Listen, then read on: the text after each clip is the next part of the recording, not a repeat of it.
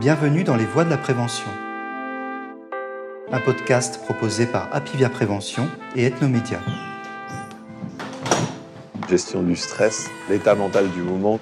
Il faut beaucoup de concentration. Savoir rester lucide. Qu'est-ce qui nous rassure, qu'est-ce qui nous met en difficulté? Gestion des émotions. Je le dis et je vois ce qu'il faut que je fasse. Le cerveau ne connaît pas la négation. C'est vraiment, vraiment mental. Cette rage que j'avais en moi. Pas un instant de répit, pas une pause. Je suis une battante. Capable de faire ce tour du monde en solitaire sans escale. C'est quelque chose de merveilleux, je le souhaite à tout le monde. J'ai eu la chance de connaître le bonheur. Je vous emmène aujourd'hui à la rencontre de Julie Chupin, Grégory Aldrit et Charlie Dalin. Pour les moins initiés d'entre vous, Julie Chupin est une athlète handisport de tir à l'arc. Victime en 2011 d'un grave accident de moto, elle est amputée d'une jambe. Après deux ans de rééducation, elle est contactée par la Fédération française de handisport, qui recherche alors une jeune femme amputée pour la former au tir à l'arc. Elle décide de vivre l'aventure. Elle est aujourd'hui championne de France et qualifiée pour les Jeux paralympiques de Tokyo de 2021. Grégory Aldrit est rugbyman le troisième ligne du Stade Rochelet évoluait encore il y a 4 ans en troisième division. Il est aujourd'hui un jeune joueur devenu un incontournable du 15 de France et une des étoiles montantes du rugby français. Quant à Charlie Dalin, diplômé d'architecture navale, c'est la course au large qui le passionne depuis l'enfance. Après avoir intégré en 2011 le pôle Finistère course au large de Port-la-Forêt, il enchaîne les podiums et les victoires. C'est à bord de l'IMOCA Apivia qu'il gagne la Transat Jacques Vabre en 2019 avec Yann Eliès et qu'il arrive deuxième du Vendée Globe en 2021 après une course en solitaire autour du monde pleine de rebondissements. Je ne vois pas de sonnette. Si, c'est ici. Bienvenue dans les voies de la prévention. Un podcast proposé par Apivia Prévention et Ethnomédia. Vous aurez un petit micro-cravate comme ça, comme moi. Aujourd'hui, le mental des champions, avec Julie Chupin, Grégory Aldrit et Charlie Dalin. Endurance, engagement total, dépassement de soi sont au cœur d'une pratique sportive de haut niveau, portée par une capacité exceptionnelle à gérer le stress et les émotions, dans un flirt permanent avec les frontières physiques et psychologiques. Pour être un grand sportif, nul doute qu'il faille un excellent mental. Mais le mental, c'est quoi au juste? Charlie Dalin à partir d'un certain niveau, les niveaux techniques, on va dire, sont assez équivalents, les performances euh, sont assez proches, euh, et en fait, la, différence, elle va se faire plutôt par le mental, par euh, la gestion de la, de la pression, par la gestion du stress, la meilleure gestion des enjeux. La part de mental dans la performance devient de plus en plus importante, devient de plus en plus présente. Et moi, ce que j'ai ressenti en, au fur et à mesure où je progressais dans ma discipline qui est la voile, c'est vraiment les dispositions mentales, l'état mental du moment qui était le plus, qui jouait presque le plus euh, dans la balance.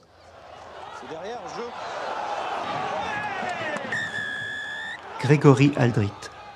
C'est sûr que le premier match qu'on joue, où on se sent lésé, ou alors où on se, où il y a des accrochages, on va avoir tendance à déconnecter plus vite. Et on est, on est sous fatigue, sous, sous haute fatigue, et donc du coup, euh, quand on doit faire une accélération, on se concentre sur l'accélération en elle-même, on va penser uniquement au geste et pas, pas à ce qui se fait autour et pas au jeu. Quoi. donc c'est ça qui est problématique parce que c'est souvent en plus ce qu'on appelle le money time, donc euh, là où les, les, matchs se jouent. Donc euh, c'est vrai que c'est un moment où on est sous fatigue, mais où il faut savoir rester lucide. Quoi. C'est un travail au long cours aussi qui vient, euh, je pense, match après match. Plus ça va, plus on acquiert de l'expérience, j'ai envie de dire, et euh, plus on arrive à digérer ce genre de, de situation. Let's go.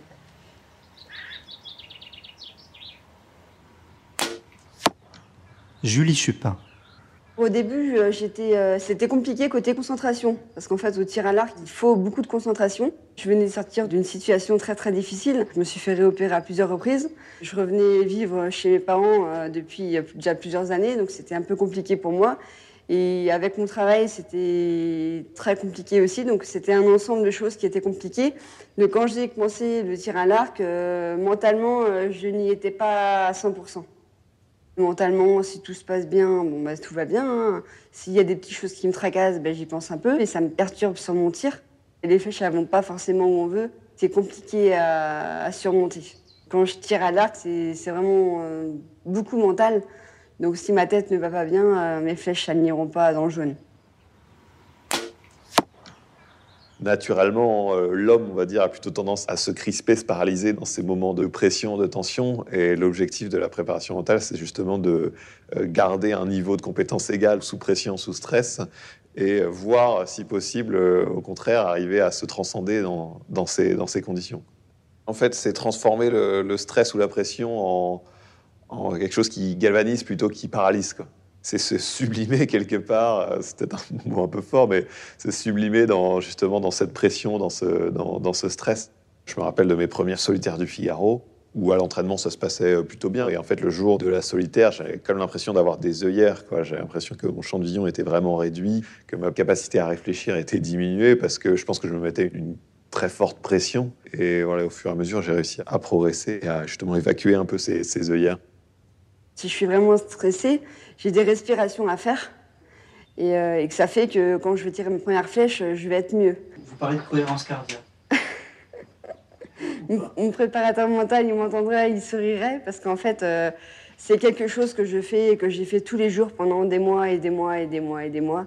Et là, depuis euh, trois semaines, un mois, on a arrêté, on travaille sur autre chose, mais il va falloir que je revienne. Donc, j'ai pas hâte qu'ils me disent de reprendre, parce que c'est vraiment une chose que je que j'aime pas du tout faire. Et en fait, la cohérence cardiaque, ça sert à la respiration. Si je suis agacée parce que je tire une mauvaise flèche ou alors je me positionne pas forcément bien, eh ben en fait, euh, je sais pourquoi et je sais la respiration qu'il faut que je fasse juste après pour que la prochaine flèche soit dans le jaune.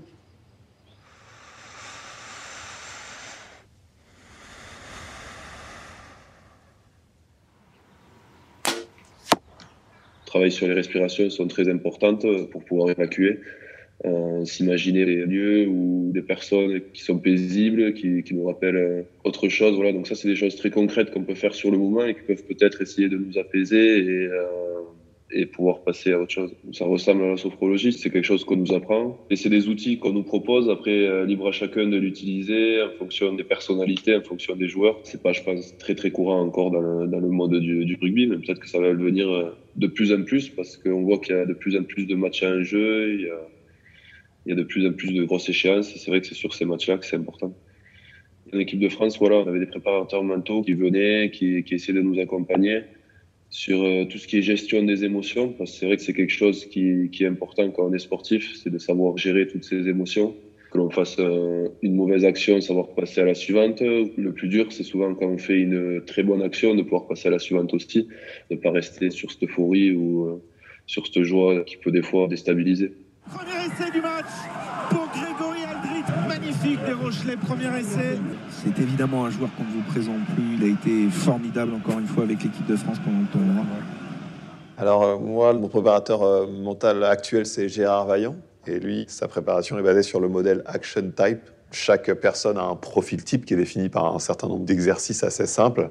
Et en fonction du profil de chacun, et eh ben, on va, pour définir un peu de quelle manière on va réagir, qu'est-ce qui nous rassure, qu'est-ce qui nous met en difficulté, et en fait, en connaissant les points forts et les points faibles, ben, on va pouvoir euh, voilà, euh, essayer de trouver des outils, des clés pour améliorer les choses. Mon préparateur mental me répète tout le temps, euh, me fait souvent reformuler mes phrases parce qu'il dit que le cerveau ne connaît pas la négation. Et ça, c'est quelque chose que j'utilise beaucoup, même dans ma vie de tous les jours.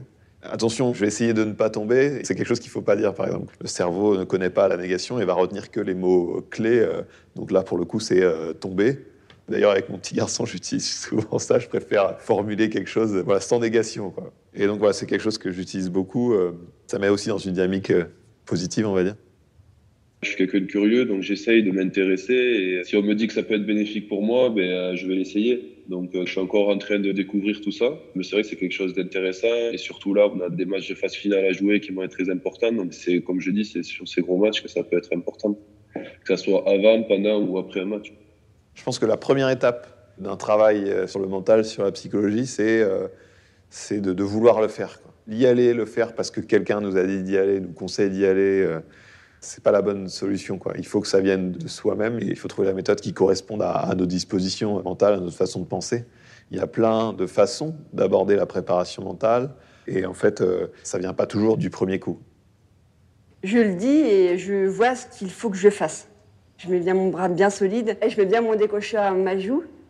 Et pour vraiment tirer la flèche euh, avec le coude en arrière. Et là, si je fais ça correctement à chaque flèche, euh, elle va où je veux. Donc c'est vraiment, vraiment mental. Un soir, une voile de 160 mètres carrés se décroche en partie du mât par vent fort.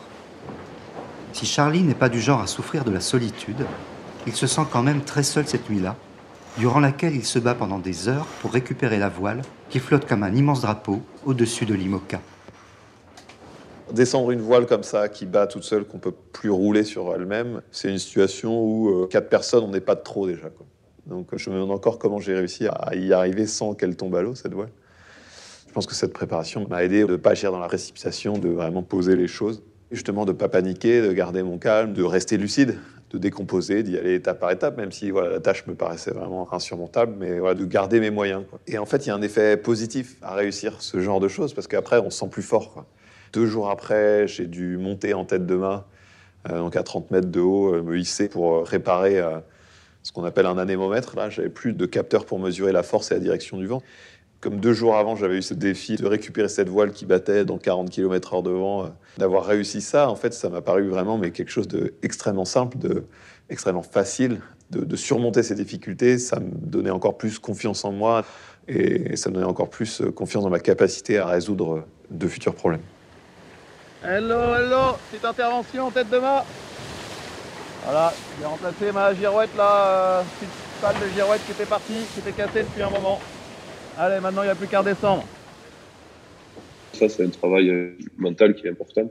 Quand on a été dans un creux, on sait ce que ça fait d'y être et du coup après on se bat pour plus y retourner. Et c'est ça qui est le plus fort, c'est savoir ressortir de mauvaises passes. Et je pense que si on arrive à faire ça, c'est signe de réussite. Après voilà, on nous parle beaucoup aussi de résilience, de savoir jamais baisser les bras. Et je pense que les autres athlètes, comme Charlie aussi, ce sont des valeurs qui sont très importantes. Le fameux jour où je perds cette cale de foil là, bah, tout se passait bien jusqu'à présent globalement. J'étais en tête de la course et là voilà, j'ai cette avarie majeure qui arrive et forcément on pense à l'abandon, on se dit qu'il n'y a pas d'autre solution. Euh, Mon équipe m'a proposé une solution pour réparer. Je me suis attelé à la tâche et je savais que j'allais me faire doubler par les autres. Ça c'était un moment difficile quoi. La particularité de la course au large en solitaire, c'est qu'il n'y a pas de pause, quoi. Il n'y a pas de mi-temps, il n'y a pas d'arrêt de jeu, il n'y a rien, quoi. Quand je me suis retrouvé tout seul sur le bateau, je savais qu'il n'y aurait pas un instant de répit, pas une pause, euh, de jour comme de nuit, les week-ends. euh. Le seul moment où je pourrais enfin me relâcher, me reposer, c'est quand je serai de nouveau au même point, euh, 50 000 kilomètres plus tard, trois mois plus tard. Et du coup, voilà, quand euh, on pense forcément à cette ligne d'arrivée, c'est un peu une délivrance quelque part, quoi. Ça y est, on peut souffler, on n'est plus obligé de contrôler la trajectoire, de planifier une réparation, de, planifier un changement de voile, parce que oui, il y a forcément des moments pendant la course où c'est un petit peu plus calme, mais en fait, euh, il y a toujours quelque chose à faire ou à anticiper ou à préparer, quoi. Ouais, c'est un peu. euh, ça fait quelques matchs que, euh, que je jouais avec une, gêne au genou. J'ai pris la décision de, de lundi faire un examen et, euh, me soigner. Normalement, ça devrait prendre quelques jours. J'ai eu le staff euh, de l'équipe de France cette semaine et on, a, on a convenu que c'était la, la bonne décision pour moi. C'est vrai que ça a été particulier pour moi, parce qu'en fait, c'était un moment charnière entre le club et l'équipe de France. Là, le plus dur, ça a été de voir ce qui se disait sur moi, voilà, que, que j'aimais pas mon pays, que j'aimais pas la France, que je ne méritais pas de porter ce maillot parce que je refusais, en gros, une sélection pour l'équipe de France. C'était pas du tout le cas. Et c'est ça qui a été dur. Et après, je pense que j'ai un caractère aussi qui est comme ça, c'est que je l'ai absorbé, ça m'a fait un peu de mal, mais euh, je m'en suis servi pour les matchs qui ont suivi parce que ça m'a apporté un peu plus de motivation et de et cette rage que j'avais en moi, j'avais envie de la montrer sur le terrain, donc ça m'a aussi servi euh, plus tard. Pendant 80 minutes, on se saigne, on se vide, les gars. Et si on fait ça, les gars, c'est bon, ça sera fait. Si on les décide dès maintenant qu'on va se saigner sur ce putain de terrain, ça sera fait. Je vous dirais que je suis une battante et j'ai envie de montrer aux gens que je peux y arriver. Ce qui me motive le plus, c'est que je veux montrer aux personnes en situation de handicap qu'on peut faire un sport, que même avec un handicap, on peut faire ce qu'on veut et euh, on peut aller faire les jeux, on peut être sportif de haut niveau et euh, il ne faut pas baisser les bras. L'avantage du tir à l'arc, c'est avec tout handicap, on peut faire du tir à l'arc.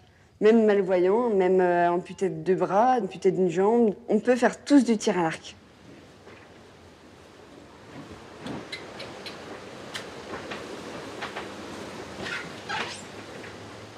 Des fois, on a l'impression de prendre un peu des vacances pendant la course, c'est quand on rêve.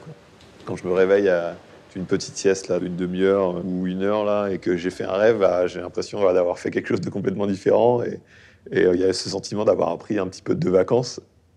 Le sommeil, c'était un des points euh, sur lesquels j'avais plus d'interrogations parce que j'avais jamais passé que, entre guillemets, 20 jours en solitaire d'affilée sur un bateau avant. Je m'en suis plutôt bien tiré, j'ai l'impression, de ces situations en essayant de dormir dès que je le pouvais pour toujours être en forme. C'est toujours important d'avoir une petite marge, on va dire, parce que on peut être amené à faire une intervention de plusieurs heures. Euh, typiquement, euh, quand une voile se décroche de, de l'avant du bateau, bah, voilà, là, c'est pas le moment d'aller faire la sieste et il faut intervenir tout de suite.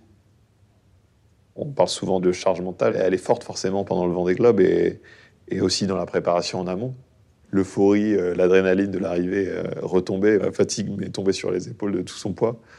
Et voilà, j'ai tout de suite fait des longues nuits. Par contre, euh, il suffit pas de quelques nuits pour retrouver un niveau, euh, un niveau de forme normale. Quoi. Là, ça, c'est des mois. Et ce process est encore en cours. Et depuis, euh, j'essaie de vider un peu la tête par le sport, par l'effort physique. Ça me permet de, penser à autre chose, ou de penser un peu différemment, faire autre chose, penser à autre chose, pour pouvoir revenir euh, plus fort, euh, encore plus fort euh, cette année. Quoi. Le plus dur, c'est après le match, c'est là où ça prend le plus de temps. Parce que c'est vrai que c'est dur à digérer, on revoit des images, donc ça rappelle des bons ou des mauvais souvenirs. Surtout après les mauvais matchs ou des grosses défaites, on met du temps quand même à s'endormir. Pendant peut-être 3-4 jours, euh, le plus important là, c'est de, de savoir repartir, euh, essayer de se vider la tête, même si c'est pas facile et que c'est rarement le cas de se la vider complètement, mais de savoir euh, voilà repartir. Et notre sport, il est plutôt chouette pour ça, c'est parce que chaque week-end on a des nouvelles échéances, donc on peut pas s'éterniser sur un match. On est obligé de basculer dès le lundi ou le mardi sur ce qui arrive le week-end d'après. Savoir que le monde du sport, ça peut être très cruel. Hein. Il y a aller sur le beau côté où tout roule, tout marche. Mais après, il y a des joueurs qui sont très loin de leur famille, qui ont leur famille, par exemple, dans l'hémisphère sud. C'est un énorme sacrifice que ce joueur fait. Bien sûr, quand ces sacrifices sont récompensés, sont payants, c'est super. Tout est beau, mais euh, c'est vrai qu'il y a une autre facette où il y a des joueurs, bien sûr, qui sont dans le dur psychologiquement et euh, qui se posent énormément de questions, surtout sur des périodes euh, de fin de saison. Quoi. Donc, c'est important d'être bienveillant. Il y a des baleines, il y a deux baleines. Je crois que je vais m'écarter. Oula, oh, il y en a plein.